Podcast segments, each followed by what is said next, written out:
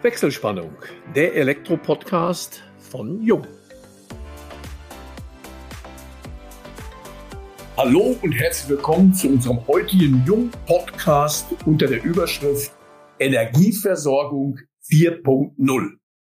Dr. Andreas Armsdorfer beschäftigt sich als wissenschaftlicher Mitarbeiter der Hochschule Kempten mit den unterschiedlichsten Fragen der Elektrotechnik.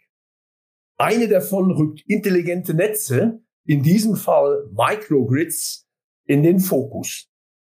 Darüber hinaus hat er sich unter anderem in drei Forschungsprojekten mit dem Messen und Verstehen von Niederspannungsnetzen, der Regelung dieser Netze und dem Energiehandel beschäftigt. Wir fragen ihn heute, welche Erkenntnisse er aus seiner Forschung für die Zukunft unserer Energieversorgung ableitet. Wir, das sind Elmo Schwandke, über 30 Jahre in der Welt der Elektrotechnik als Journalist unterwegs und meine Wenigkeit Georg Pape, Leiter Kundenkommunikation im Vertrieb bei Jung. Ja, Andreas, herzlich willkommen in unserem heutigen Podcast. Und auch Elmo, dich begrüße ich wie immer aus dem Sauerland, diesmal wieder beide Leitungen ins Bayerische gespannt. Elmo, die Grüße in den Oberallgäu. Und Andreas, bin ich mir gar nicht sicher, wo sitzt du? Ebenfalls im Allgäu, Oberbayern. Wo darf ich dich einordnen? Im Ostallgäu, also zwischen Oberallgäu und Oberbayern. Ja, wunderbar. Elmo, aber dir habe ich das Wort abgeschnitten. Also uns trennt ein Buchstabe beim Kfz-Kennzeichen dann OAL und OA, OA Oberallgäu. Das sind wir hier in Bad Hindelang.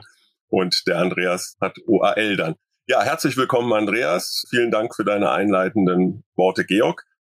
Wir beschäftigen uns heute, liebe Zuhörerinnen und Zuhörer, eigentlich mit dem Kern der Elektrotechnik, nämlich mit dem Thema Strom und natürlich auch der Stromerzeugung mit Energiefragen. Und wir haben mit Andreas Amsdorfer einen ausgewählten Experten, der vielfältige Forschungstätigkeit nachweisen kann. Und natürlich auch mit Georg, einen Experten aus der Elektrotechnik, der hat ja quasi als Schnullerersatz schon damals einen Schokostecker bekommen. Aber ich glaube, bei dir, Andreas, war das noch viel weitreichender. Du beschäftigst dich fast dein ganzes Leben mit Elektrotechnik. Erzähl uns doch etwas zum Einstieg über deinen beruflichen Werdegang. Wie bist du zum Studium gekommen? Was hat dich getrieben? Und welche Position hast du heute an der Hochschule inne? Ja, danke schon, ihr beiden. Ja, bei mir war es nicht der Schnuller als Schuko-Stecker, aber es begann tatsächlich als Kind mit einem Elektronikbaukasten, ganz klassisch. Und so hat nach dem Abitur mein Weg mich an die Hochschule Kempten geführt. Studium der Elektro- und Informationstechnik mit einem kurzen Auslandsaufenthalt für die Diplomarbeit in Kolumbien. Da ging es dann auch um die Modellierung einer Nahverkehrsbahn in Medellin, der zweitgrößten Stadt in Kolumbien. Genau, und dann im Anschluss an mein Studium habe ich meine Tätigkeit als wissenschaftlicher Mitarbeiter an der Hochschule Kempten aufgenommen und beschäftige mich da seit einigen Jahren mit verschiedenen Themen zur Integration erneuerbarer Energien und neuen Netzstrukturen. War das schon immer deine Intention, dann auch gerade in die Forschung zu gehen? Ja, das hat sich während dem Studium eigentlich dann so herauskristallisiert, dass man dem Ganzen einfach noch mehr auf den Grund gehen möchte und ja, einfach an vorderster Front an diesen Themen mitarbeiten zu können. Ja, Andreas, da verbindet uns ja einiges. Ich selber durfte seinerzeit, ist jetzt aber auch schon oh, oh, sehr, sehr lange her, Mitte der 80er Jahre, auch Elektrotechnik, Fachrichtung Nachrichtentechnik studieren.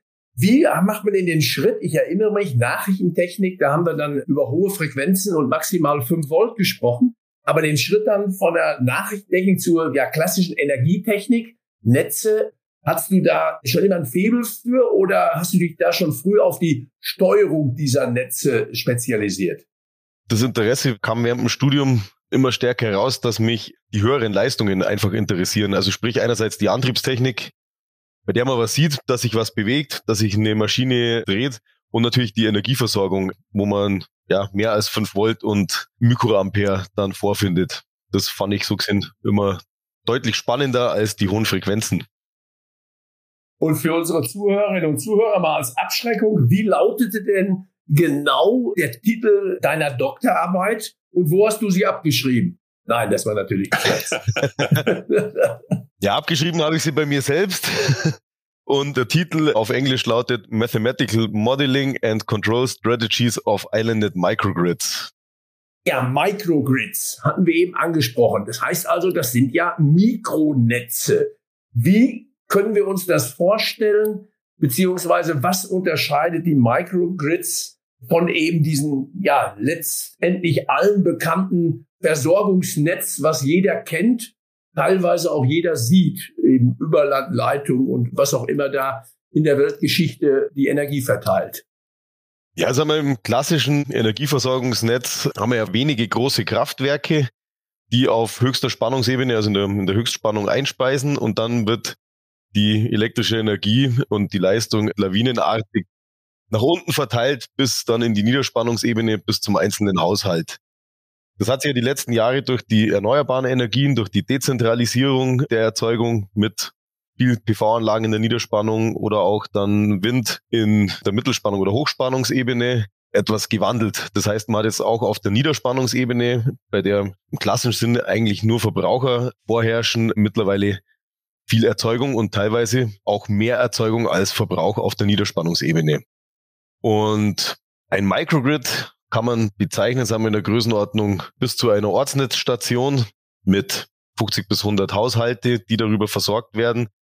Und die Besonderheit bei dem Microgrid ist eben die Kombination, dass neben dem reinen Verbrauch Erzeugungsanlagen mit dabei sind, eventuell auch Batteriespeichersysteme und das Ganze, sagen wir, koordiniert geregelt werden kann.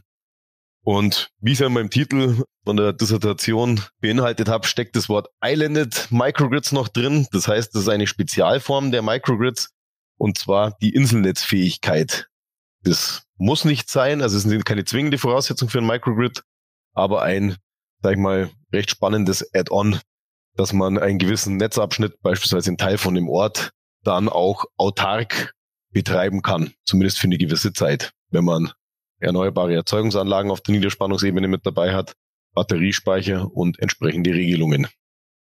Du hast dich mit diesem Thema nicht nur theoretisch auseinandergesetzt, sondern du hattest ja auch gesagt, du warst in Kolumbien aber auch in einer Versuchsanlage in Wildbolzried warst du engagiert und hast dich mit diesem Thema auseinandergesetzt. Beschreib uns doch mal, was ihr dort konkret gemacht habt und wie die praktischen Anwendungen sind. Also so wie ich es verstehe, geht es ja auch um Wirtschaftlichkeit, aber auch eben, wie du sagtest, Autarkie, die ja in einigen Bereichen einfach erforderlich ist, weil die Anbindung an die großen Netze gar nicht möglich oder auch unwirtschaftlich ist.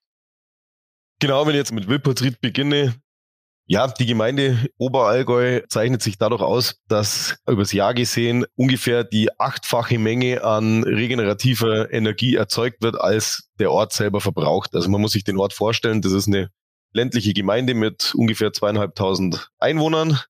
Ja, Handwerk und kleine Industrie mit dabei und Landwirtschaften.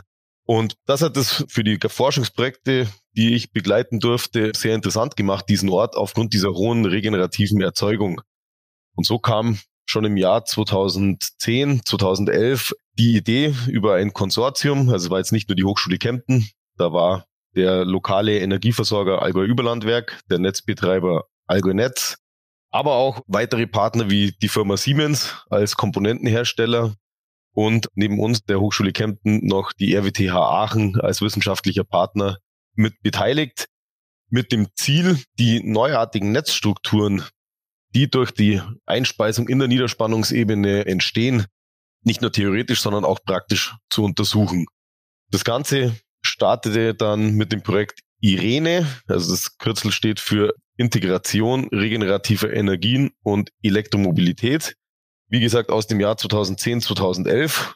Und da lag ein Fokus darauf, die Leistungsflüsse, die in einem solchen Niederspannungsnetz mit Photovoltaikanlagen, mit Verbrauchern, aber auch zu diesem Zeitpunkt auch schon mit Elektrofahrzeugen. Also wir hatten da im Ort verteilt, das haben wir auf einem gewissen Bereich im Ort verteilt, 30 E-Fahrzeuge, 2011 schon. Ja, und dann einfach durch viel Messtechnik, also waren ca. 180 Messgeräte, die im Sekundenraster die Strom, Spannung, Leistungen etc. aufgezeichnet haben, um zu verstehen, wie der Energiefluss in einem Niederspannungsnetz funktioniert. Also man kennt die Messtechnik in der Hochspannung, Höchstspannung, wird das ja seit vielen Jahren gemacht. Aber im Verteilnetz, also in der Mittelspannungsebene oder vor allen Dingen dann auch in der Niederspannungsebene, ist das Ganze eher untypisch. Ja, und in diesem Zuge, sagen wir, neben dem Messen und Verstehen haben wir auch schon begonnen, erste moderne zusätzliche Anlagen zu installieren. zum einen regelbare Ortsnetztransformatoren, um die Spannung dementsprechend an der Trafostation in Stufen hoch und runter schalten zu können. Das Ganze mit dem Ziel, einen eventuell auftretenden Netzausbau zu verringern. Das heißt, im konkreten Fall, wenn man einen beispielsweise PV-Anlagen an einem sonnigen Tag einen Überschuss an Leistung hat, also an Erzeugungsleistung hat, dann wird die Spannung dementsprechend am Trafo eine Stufe nach unten oder zwei Stufen nach unten geschalten und dann in der Nacht, wenn der Verbrauch dominiert, dann im entsprechend in die andere Richtung. Und ja, eine zweite Komponente, die wir damals im Jahr 2012 dann installiert haben, ist unser erster Batteriespeicher. Also man muss sich das vorstellen, eine Größe von einem 20-Fuß-Container mit Lithium-Ionen-Technologie und einer Leistung von, also Spitzenleistung 300 kW und einer Kapazität von 170 Kilowattstunden, was zu der Zeit einer der größten Lithium-Ionen-Speicher in Deutschland war. Mittlerweile gibt es natürlich deutlich größere. Also auch da sieht man die Entwicklung der letzten zehn Jahre. Also wart ihr eurer Zeit ja damals also da in Wilpotsried schon weit voraus, weil das ist ja genau das, was heute in den Fokus rückt, dass man also auch eine gewisse Autarkie anstrebt. Was waren denn seinerzeit in Wilpolsried die Lieferanten dieser, ich habe mir notiert, achtfachen regenerativen Energie, die im Grunde verbraucht wird? War das Solar, Wind oder Wasser? Ich kenne den Ort oder die Gemeinde jetzt nicht aus dem FF. Wie kam man damals schon zu dieser Summe? Ja, Wasser ist tatsächlich der kleinste Anteil, also der ist vernachlässigbar in dieser Summe. Das setzt sich zum einen aus Photovoltaikanlagen zusammen im Ort, aber auch einigen Windkraftanlagen, die am Ort gebaut wurden und das schon vor gut 20 Jahren über Bürgerbeteiligungen. Das heißt, die Anlagen gehören nicht einem Investor, sondern den Bürgern, so wie man es jetzt klassisch oder sagen wir hier auch viel anstrebt. Ja, macht ja sicher auch ein bisschen Sinn, weil wenn einem ein kleiner Teil der Anlage selber gehört. Dann freut man sich, wenn sie sich dreht. genau, dann sieht man das im anderen Licht. Also das ist ja heute so. Jeder hat ja Bekannte, die nicht unbedingt technisch affin sind. Aber wenn dann die eigene Photovoltaikanlage auf dem Dach ist, da wird hundertmal am Tag in die App geguckt, was schon an Strom eingespeist beziehungsweise gespeichert wurde. Genau. Hatte Wildpolsried schon in der Anfangsphase eurer Projekte so einen hohen Überschuss an regenerativer Energie? Genau, das war im Endeffekt schon zu Beginn der Projekte die Situation, dass eben deutlich mehr Erzeugung als Verbrauch vorherrscht, was mit ein Grund war, diesen Standort auszuwählen. Ja, und wie gesagt, neben Wind und Photovoltaik ist noch eine dritte Komponente mit dabei und das ist Biogas. Also zum einen zum Heizen, aber sagen wir, was uns jetzt noch mehr interessiert, ist dann die elektrische Stromerzeugung. Wildpolsried hat aber schon damals dann den überschüssigen Strom verkauft, nehme ich an. Genau, also man denkt ja immer, dass es für eine Gemeinde wie Wildpolsried interessant wäre, bei diesem hohen Überschuss autark zu werden. Muss ehrlich gestehen, auch bei der achtfachen Menge reicht es nicht für eine komplette Autarkie. Man, das würde ja bedeuten, sagen wir, wenn man sich abkoppelt, dass zu jedem Zeitpunkt die Erzeugung und der Verbrauch, also die Leistung ausgeglichen sein muss. Und das ist auch beim achtfachen Überschuss nicht der Fall. Also es gibt Zeiten, wo mehr verbraucht wird, als erzeugt wird. Und die Gemeinde an sich hat gar kein Interesse, autark zu werden oder sich abzukoppeln, weil dann müsste man die überschüssige Energie abregeln und so verdient man Geld damit. Genau. Und man ist immer noch am Netz, weil das ist ja, denke ich, auch ein Knackpunkt, wenn ich autark bin und es irgendwann aus welchem Grund auch immer nicht mehr sein kann, da muss ich ja quasi auf Knopfdruck mich mit dem Netz synchronisieren. Und das ist ja, denke ich, das große Problem. Was sind denn die größten Herausforderungen dabei, diese Microgrids oder diese Insellösung nach und nach in die Gesamtenergieversorgung mit zu integrieren? Ist das die Steuerung? Sind das die fehlenden Speicher? Wir wollen ja in Kürze 20 Millionen Elektrofahrzeuge haben. Frage ich mich, wo der Strom herkommt. Wahrscheinlich nicht aus Microgrids. Ja, der Strom kommt zum Teil auch aus Microgrids für das Ganze. Aber um die Frage nochmal aufzugreifen zu den Herausforderungen im Sinne der Autarkie. Es ist natürlich für ein Niederspannungsnetz sehr angenehm, wenn man netzgekoppelt ist. Das heißt, für die Frequenz von 50 Hertz, die aus der Steckdose kommt, genauso wie die 230 Volt, kümmert sich jemand anderes. Das heißt, das machen im Endeffekt die Regelkraftwerke. Wenn ich in einem Microgrid im Inselnetzbetrieb bin, das heißt abgekoppelt vom großen Bruder, vom großen Netz, muss ich selber dafür sorgen. Also das heißt, über entsprechende Regelungen muss natürlich gewährleistet sein, dass die Frequenz trotzdem bei 50 Hertz oder um die 50 Hertz und die Spannung bei 230 Volt liegen. In der heutigen Zeit gibt es ja diverse Blockheizkraftwerke, die im Fall des Blackouts bei Krankenhäusern oder lebenswichtigen Feuerwehrwachen, was auch immer, dann mit Diesel den Ersatz bereitstellen. Gibt es da Alternativen? Weil ich denke, die Batterie mit 170 Kilowattstunden, ja, die wird da nicht ganz viel leisten können. Genau, also man hat ja jetzt auch bei, weil du es gerade angesprochen hast, bei Krankenhäusern in den sensiblen Bereichen wie die OP-Räume eine unterbrechungsfreie Stromversorgung. Das heißt, wenn es zum Netzausfall kommt, springen zuerst Batterien ein, also es sind meistens noch Bleibatterien, also im Endeffekt eine klassische USV, unterbrechungsfreie Stromversorgung, die dann, sagen wir, wenige Minuten den Betrieb aufrechterhält, bis dann ein entsprechender Dieselgenerator beispielsweise gestartet wird und dann im Endeffekt die Versorgung übernimmt. Das Ganze hat man in der heutigen Zeit der Digitalisierung nicht nur bei Krankenhäusern. Großes Thema ist das Ganze auch bei Rechenzentren beispielsweise. Die Microgrids sind ja gedacht als autarke Lösung, in erster Linie zumindest so, wie du dich damit beschäftigt hast. Es kann ja natürlich darüber hinausgehen, aber im klassischen Einsatzfeld kann das ja auch eine physikalische Insel auch sein, die damit versorgt wird. Wie stellt sich die Wirtschaftlichkeit, also wir haben gerade darüber gesprochen, Blockheizkraftwerke, ähnliche andere Lösungen, im Vergleich zu den vorhandenen Lösungen da wenn Microgrid leistungsfähig installiert ist, ist das wirtschaftlicher? Welche Vorteile hat das im Vergleich zu dem, was, sage ich mal, Alltagspraxis ist noch in vielen Bereichen und Regionen? Also der Vorteil ist, sagen wir, was die Wirtschaftlichkeit angeht, dass ich Elektroingenieur oder Ingenieur bin und kein Betriebswirt. Das heißt, ich konnte mich als wissenschaftlicher Mitarbeiter sehr stark um die technische Machbarkeit, um die Realisierung kümmern und weniger die Wirtschaftlichkeit. Das war jetzt nicht der Hauptfokus in meiner Arbeit, aber was man sagen kann, vor allen Dingen auf physikalischen Inseln oder auch in vielen Gebieten, beispielsweise im Regenwald.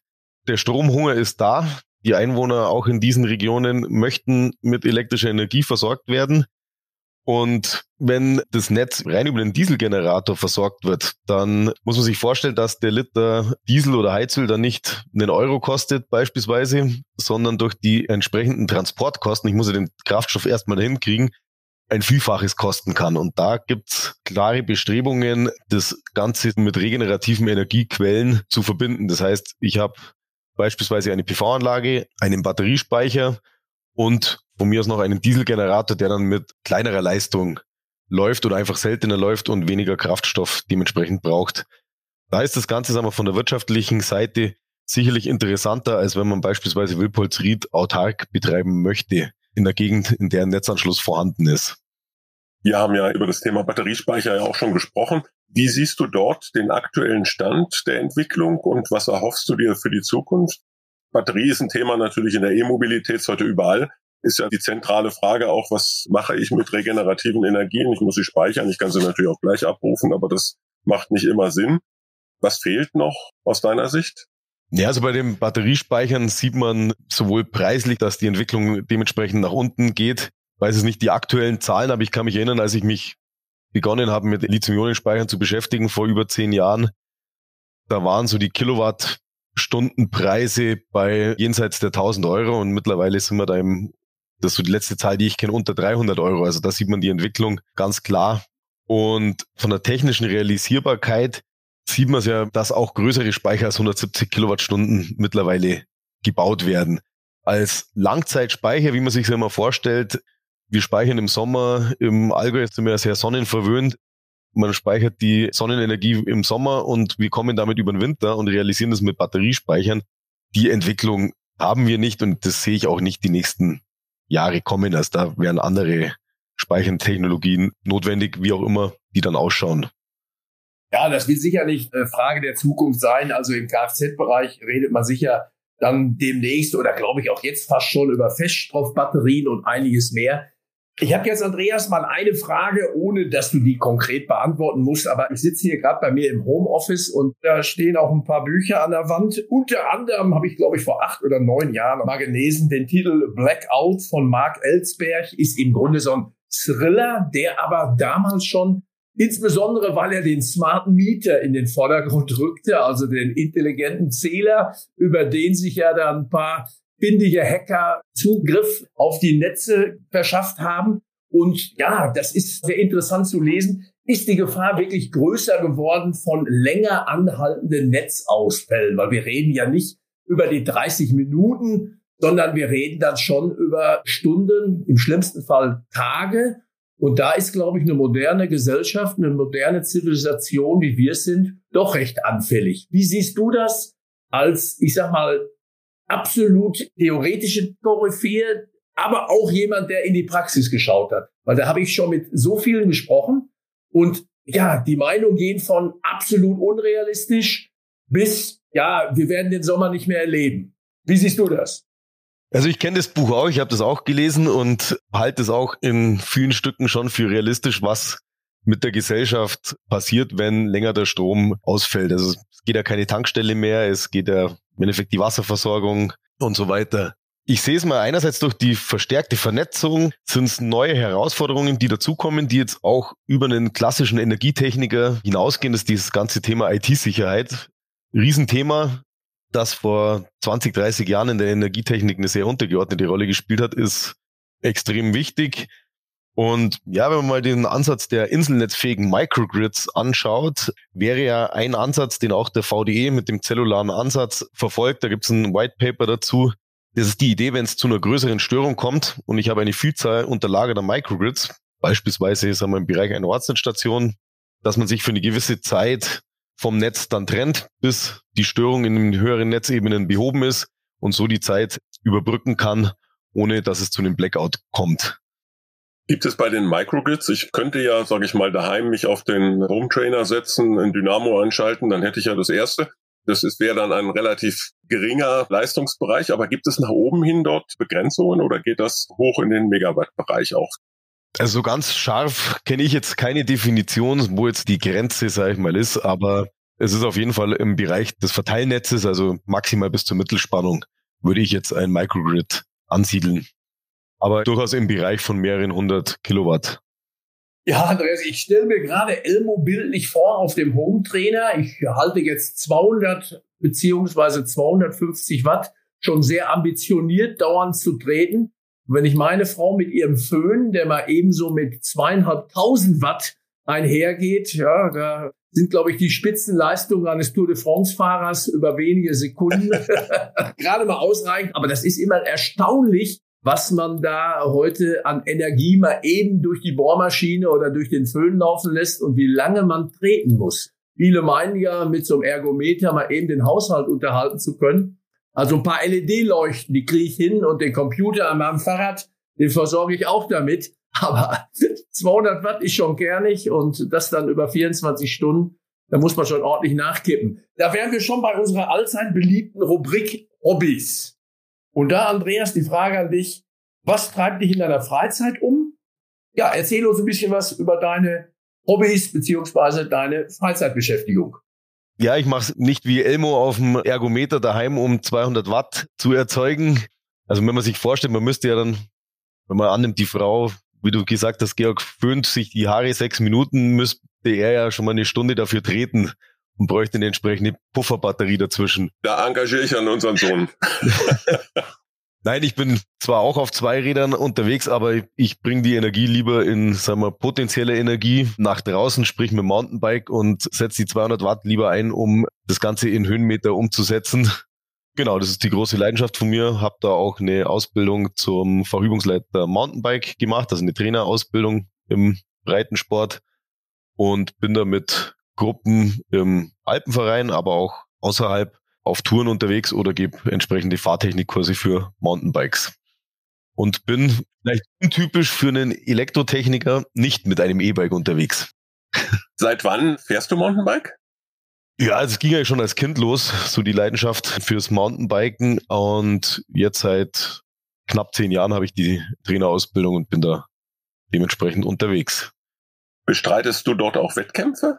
Wettkämpfe, ja, habe ich auch mal versucht, aber mir ist es lieber, die Ziele mir zu suchen oder den Ansporn über lange Touren. Also beispielsweise so eine meiner längsten Touren ging mal durch die Pyrenäen vom Mittelmeer an Atlantik in zwölf Tagen quer rüber mit 23.000 Höhenmeter und was waren es, um die 1000 Kilometer. Das ist auch Ansporn genug, beim schlechten Wetter vorher trainieren zu gehen. Da braucht man dann nicht zwingend den Wettkampf. Ja, das glaube ich schon. Also das heißt, zwölf Tage, Wie übernachtet man dann? Also irgendwie so self-supported mit Zelt und Schlafsack oder schon die Luxusvariante Alm, Hütte oder sogar Hotel? Wie habt ihr das gemacht? Also in den Pyrenäen waren es tatsächlich Unterkünfte, meistens Pensionen, in denen wir übernachtet haben. Aber dann zwei Jahre später habe ich nochmal eine längere Tour gemacht, die ging vom Wallis in der Schweiz, von Martigny ans Mittelmeer durch die Westalpen. Und da war es dann tatsächlich selbst versorgt mit Isomatte, Biwaksack, Schlafsack. Fertig. ja, mein lieber Mann, Chapeau. Da muss man ja auch einiges mitnehmen. Ich weiß nicht, fährst du dann äh, vollgefedertes Rad? Ich habe dann vollgefedert. Das heißt, das Gepäck hast du am Rucksack, auf den Schultern. Genau. Aber auch da kann man sich ganz schön einschränken, dass der Rucksack nicht ja. zu schwer wird. Weil man merkt natürlich jedes Kilo spätestens am dritten Tag im Gesäß. Aber könntest du, der Georg ist ja leidenschaftlicher Rennradfahrer, aber wenn er umsatteln sollte aus Mountainbike, gibt es so etwas, so die Empfehlung einer spektakulären Tour mit dem Mountainbike, die du gemacht hast? Ja, also mal, was landschaftlich ein absolutes Highlight ist und auch fahrtechnisch, das ist eine Tour, die ich mal geführt habe für einen Alpenverein in vier Tagen rund um den Mont Blanc, also da die Aussicht des Mont Blanc Massivs, Mont Blanc selber, Grand Joras und wie sie alle heißen, ist auf jeden Fall beeindruckend. Gut, man muss bei dieser Tour auch an der einen oder anderen Stelle es mögen, das Fahrrad zu tragen. Aber das ist durchaus eine Highlight-Tour in den Alpen. Ja, also Elmo weiß es nicht. Ich fahre auch schon ganz gerne mal Mountainbike. Aber ja, mit dem Fahrrad tragen, da habe ich es nicht so. da habe ich schon Schwierigkeiten, mein eigenes Körpergewicht dann halbwegs ordentlich die Berge hochzubringen. Frage nochmal, glaube ich, auch aktuell. Ich bin auch schon in einigen Gruppen geführt, auch ungeführt, mal über die Alpen mittlerweile kommt immer mehr so, ja, diese Kombigruppen. Hast du auch schon mal Kombigruppen geführt? Weil das halte ich als ja extrem herausfordernd, ja, dass ich also im Grunde die Biobiker zusammen mit einer Gruppe mit einem E-Bike habe, wird schon irgendwelches Konfliktpotenzial, wie ich finde. wie sieht das bei dir aus? Ja, es ist tatsächlich, sagen wir, nachdem ich viel für den Alpenverein tätig bin, sind die meisten, sagen wir, haben den sportlichen Ehrgeiz, das Ganze selber zu schaffen. Drum war es bei den längeren Touren tatsächlich jetzt noch nie ein Thema. Bei mir jetzt im Speziellen, bei kürzeren Touren hat man schon mal, sagen wir, auch einen E-Biker mit dabei. Aber die Bio-Biker, wie man jetzt ja mittlerweile so schön sagt, also die klassischen Mountainbiker sind noch in der Überzahl. Das heißt, so ist es jetzt dann bei mir. Dann ist dann schon klar, wer sich nach wem richten muss. In deinem Alter, Andreas, da sind die in der Überzahl. Ich selber bin auch mit zwei Mountainbike-Gruppen unterwegs, auch im Winter. Und da nehmen immer mehr die E-Biker die Sache in die Hand. Aber naja, wir kennen uns gut, wir flachsen halt. Und irgendwann wird man nicht mehr drum rumkommen. Dann leih ich mir eins von Elmo. Oder wie war das? Das Einzige, was elektrifiziert ist, ist bei mir die Front- und Rückleuchte, wenn es dunkel wird. Dabei bleibt es auch noch. Dabei soll es auch noch länger bleiben. Ja, Andreas, wir könnten uns wahrscheinlich noch viel, auch gerade über das Thema E-Biken und Urlaub mit dem Fahrrad auf dem Fahrrad unterhalten. Hat uns, und darf ich für Georg gleich mitsagen, ja sehr viel Spaß gemacht mit dir heute, der Podcast. Danke mir auch mit euch. Danke. Das Thema Energie und vor allem Stromversorgung, es ist ja so aktuell wie nie zuvor und das wird uns wahrscheinlich jetzt die nächsten zehn Jahre sehr intensiv beschäftigen.